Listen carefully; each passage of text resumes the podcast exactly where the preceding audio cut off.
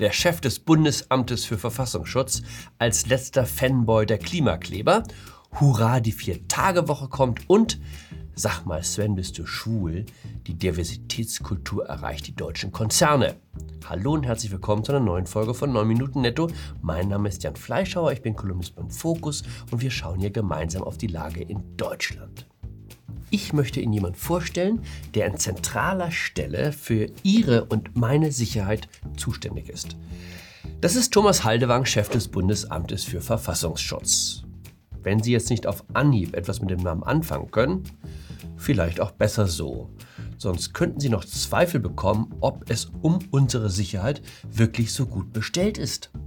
Herr Haldewang ist zum Beispiel der Auffassung, dass Recep Erdogan, der Mann, der sich am Sonntag anschickt, ein weiteres Mal die Türkei zu regieren, gar kein Islamist sei und deshalb auch die türkische Religionsbehörde, die bei uns in Deutschland eine Reihe von Moscheen betreibt, eine Vereinigung sei, mit der man ruhig zusammenarbeiten könne.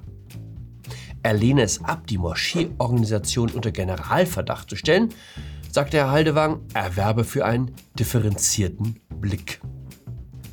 Nicht einmal Islamisten würden bestreiten, dass Erdogan Islamist ist. Sein Ziel ist die vollständige Islamisierung der türkischen Gesellschaft. Während des Syrienkrieges unterstützte er die Al-Nusra-Front, die irakische Al-Qaida und belieferte auch eine Reihe anderer dschihadistischer Gruppen mit Waffen. Wie heißt es bei ihm so schön?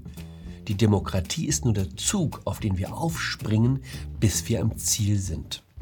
Aber die Prediger, die Erdogan nach Deutschland schickt, um hier seine Vorstellung des Islam zu verbreiten, stehen ganz sicher auf dem Boden unserer freiheitlichen demokratischen Grundordnung. Auch die Klimakleber können auf Verständnis durch den Verfassungsschutz bauen. Am Mittwoch deutschlandweite Razzia bei Mitgliedern der letzten Generation. Die Staatsanwaltschaft Bayern ermittelt wegen Bildung einer kriminellen Vereinigung. Was sagt Herr Haldewang? Die Klimaaktivisten seien eigentlich so etwas wie die Bewahrer der Demokratie. Die letzte Generation sage im Grunde, hey Regierung, ihr habt so lange geschlafen, ihr müsst jetzt endlich mal was tun. Also besser könne man eigentlich gar nicht ausdrücken, wie sehr man dieses System respektiere, wenn man die Funktionsträger zum Handeln auffordert. Keine Gefahr nirgends, außer natürlich von rechts.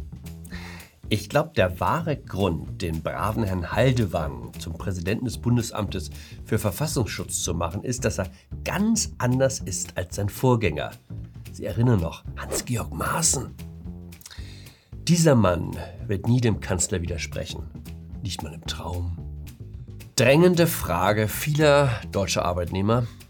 Rechner hochfahren, ist das schon Arbeitszeit? Was sagt der Jurist? In dem Moment, in dem Sie am Computer auf On drücken, hat die Arbeit begonnen. Und zwar ganz egal, wie lange es dauert, bis der Computer dann hochfährt. Das fällt in der Rüstzeit so wie beim Handwerker die Zeit, die es braucht, die Werkzeuge zurechtzulegen. Deutschland rechnet, seit die neue Arbeitszeiterfassung gilt. Jede Minute muss nun festgehalten werden, da beißt die Maus keinen Faden ab. Auch wir haben hier im Studio eine Stoppuhr laufen. Wundern Sie sich also nicht, wenn der Bildschirm plötzlich schwarz wird, weil der Kameramann leider seine Arbeitszeit überschritten hat.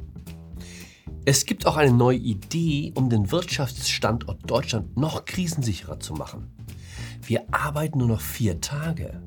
Montag bis Donnerstag gehört der Firma, Freitag bis Sonntag dann einem selbst. Ich finde es super.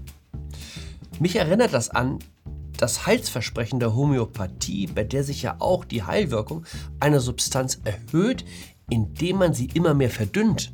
Nun also mehr Wohlstand schaffen, indem man weniger arbeitet. Was könnte man mit dem freien Tag nicht alles anfangen?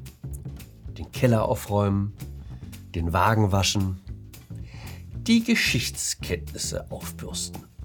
Hier haben wir die Bundestagsabgeordnete Emilia Fester, eine besonders vernehmliche Stimme für die Vier-Tage-Woche. Das ist sie im Bundestag.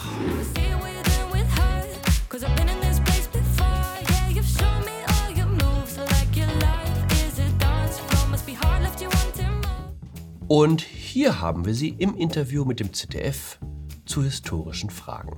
Wurde denn 1871 deutscher Reichskanzler? 1871. Ich weiß es nicht. Ich weiß keinen Namen. Keine Ahnung. Mit B. Der Bismarck. Ja, richtig. Ach was, wirklich? Otto von Bismarck, ja. Der war Kanzler. Der war Kanzler. Witzig, Genau. okay. Der Clip hat naturgemäß einiges an Reaktionen ausgelöst. Auf der einen Seite gab es Kritik, auf der anderen aber auch Verständnis. Es wurde darauf hingewiesen, dass Frau Fester über eine Abi-Note von 1,3 verfügt. Weniger Wissen, um bessere Noten zu erreichen? In der Bildungspolitik ist das Prinzip weniger ist mehr schon fest verankert. Die Zahl der Einser-Abiturienten steigt von Jahr zu Jahr, obwohl die Unterrichtszeit beständig sinkt. Homöopathie wirkt eben doch. Schauen Sie sich einmal diesen Tweet an. Er stammt von Ferda Atermann, der Beauftragten der Bundesregierung für Antidiskriminierung. Wer international mit anderen Konzernen zusammenarbeiten möchte, für den ist es wichtig, Vielfalt zu fördern. Unternehmen sollten eine Bestandsaufnahme machen, wie vielfältig ihre Belegschaft ist und dabei verschiedene Merkmale in den Blick nehmen.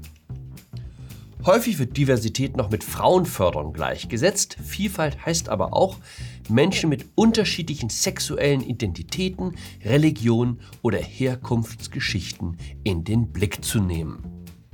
Die Herkunftsgeschichte erfragen? Wo kommst du her? Das ist doch die Frage, die man auf keinen Fall mehr stellen darf.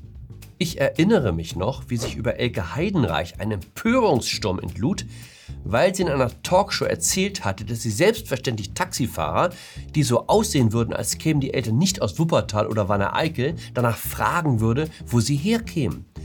Tagelang tobte das Twitter-Gewitter. Frau Atermann hat selbst ein Buch dazu geschrieben, wie leid sie es sei, ständig auf ihre Herkunft angesprochen zu werden. Ja, dass diese Frage die latent rassistische Struktur unserer Gesellschaft entlarve. Ich bin von hier, hört auf zu fragen, heißt es. Und nun empfiehlt dieselbe Frau Unternehmenschefs eine Bestandsaufnahme bei den Angestellten zu machen, wo wer herkommt? Die Erhebung der sexuellen Orientierung oder der religiösen Überzeugung ist übrigens eindeutig gesetzeswidrig.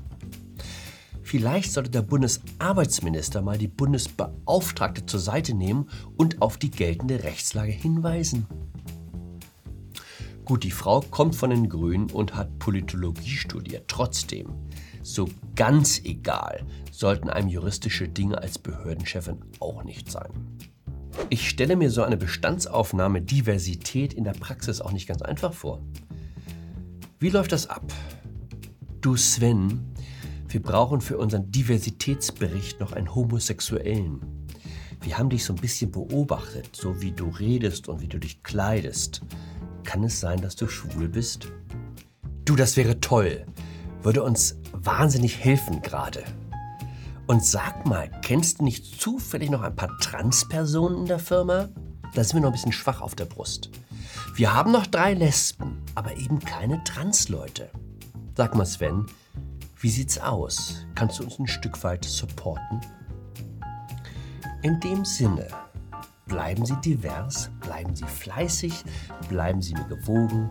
Ihr Jan Fleischhauer.